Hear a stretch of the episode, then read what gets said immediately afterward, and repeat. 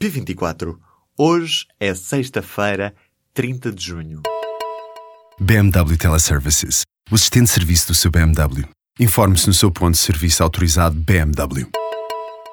Os incêndios na zona centro do país provocaram 20 milhões de euros em prejuízos. O número foi avançado pelo Ministro da Agricultura no Parlamento. Neste momento já estão inventariados, o Ministério da Agricultura já tem quantificados todos os prejuízos naquela na região de Pedógora e naqueles municípios adjacentes.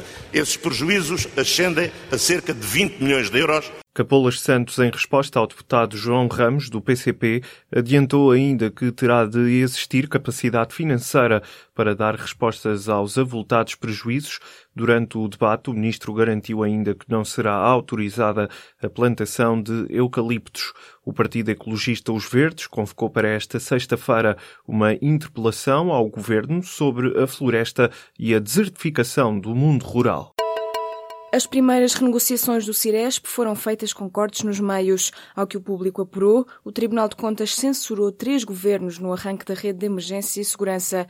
Para gerir a rede Ciresp foram convidadas várias empresas. Estas tiveram 52 dias, mais 15 posteriormente acrescentados, para apresentarem uma proposta. No entanto, o Tribunal considerou que esse prazo era insuficiente. Já depois de apresentadas as propostas, houve negociações durante um ano. O Estado tentou reduzir custos e as estações base previstas no Ciresp foram reduzidas de 515 para 451. Foi com estes cortes no Ciresp que o governo de Santana Lopes adjudicou o contrato por ajuste direto, um contrato polémico por causa da ligação do ministro da Administração Interna, Daniel Sanches, com a Sociedade Lusa de Negócios, um dos sócios do consórcio Ciresp. Já em 2006, António Costa, na altura ministro da Administração Interna, renegociou o contrato novamente, o que causou também polémica, uma vez que dispensou o período experimental por considerar estarem acautelados os objetivos. O Tribunal de Contas concluiu assim que os vários governos optaram por uma redução apreciável do objeto da prestação, ou seja, abdicaram de mais estações e serviços do Ciresp com o objetivo de reduzirem custos e meios. A taxa de desemprego caiu 0,3 pontos percentuais em abril, face ao mês de março, e fixa-se agora nos 9,5%. Dados do Instituto Nacional de Estatística mostram que se trata este do valor mais baixo observado desde dezembro de 2008, a altura em que a taxa de altura em que a percentagem de população ativa não empregada era de 9,3%. Os 9,5% desempregados no mês de abril representam um valor ainda mais baixo do que o próprio organismo de estatística tinha previsto. O número fixa-se agora em pouco mais de 490 mil pessoas, menos 12 mil do que em março deste ano. O Estado português antecipou o reembolso ao FMI e pagou nesta sexta-feira uma parcela equivalente a mais mil milhões de euros. De acordo com a informação divulgada pelo Ministério das Finanças, estas parcelas venciam entre junho e outubro de 2019. A tutela adianta que Portugal pretende ainda antecipar as amortizações que deveriam decorrer até abril de 2020, reembolsando 2.600 milhões de euros até agosto. De acordo com o Governo, o reembolso antecipado ao FMI contribui contribui para a melhoria da sustentabilidade da dívida, reduzindo o seu custo. O PSD quer ouvir no Parlamento o Ministro da Defesa e o chefe do Estado-Maior do Exército sobre o desaparecimento de material de guerra em Tancos, no distrito de Santarém. O requerimento foi divulgado pelos sociais-democratas nesta sexta-feira e já deu entrada na Comissão de Defesa. No documento, o PSD pede uma audição à porta fechada do Ministro Azeredo Lopes e do General Rovisco Duarte para ouvir esclarecimentos sobre o desaparecimento do material de guerra. O Exército Português deu conta na noite desta quarta-feira de que foram arrombados dois paiolins no polígono militar de Tancos, de onde desapareceram granadas de mão ofensivas e munições de calibre 9 mm.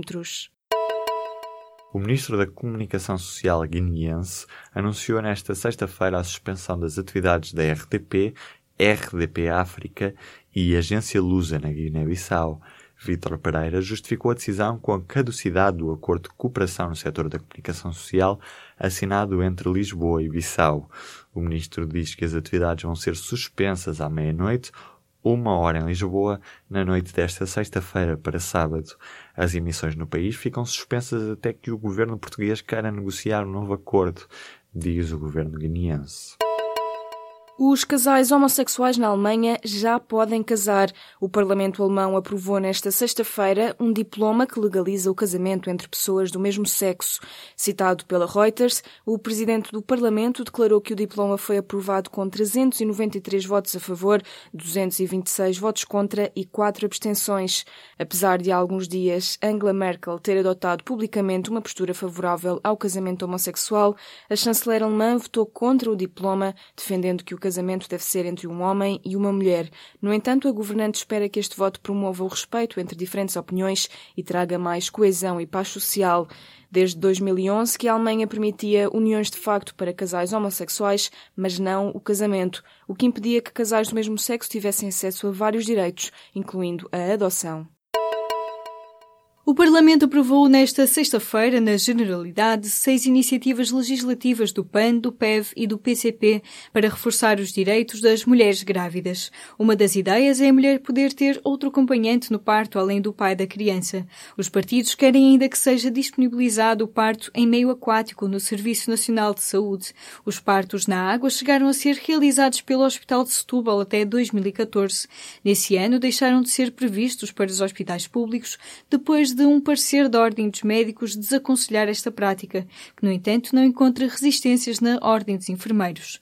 Os projetos de lei baixam agora à Comissão Parlamentar de Saúde. A porta-voz da Primeira-Ministra do Reino Unido confirmou nesta sexta-feira que quase 150 edifícios habitacionais em Londres, em 45 áreas distintas, falharam nos testes que estão em marcha depois do incêndio na Torre Grenfell. Facto é que nenhum dos edifícios analisados passou nos testes de segurança. O incêndio da Torre Grenfell, em Londres, tomou grandes proporções por causa do revestimento e isolamento do prédio não serem antifogo. As temperaturas máximas vão subir neste fim de semana em todo o país. De acordo com o Instituto Português do Mar e da Atmosfera, as temperaturas deverão mesmo aproximar-se dos 35 graus Celsius em algumas regiões de Portugal continental, como Santarém e Setúbal. Já cinco conselhos do Algarve estão sob alerta para risco máximo de incêndio e em risco elevado estão mais de 70 municípios de distritos como a Guarda, Castelo Branco, Santarém ou Lisboa. Nas regiões com risco muito elevado e elevado, o Instituto recomenda o uso de óculos de sol com filtro ultravioleta, chapéu, t-shirt ou protetor solar.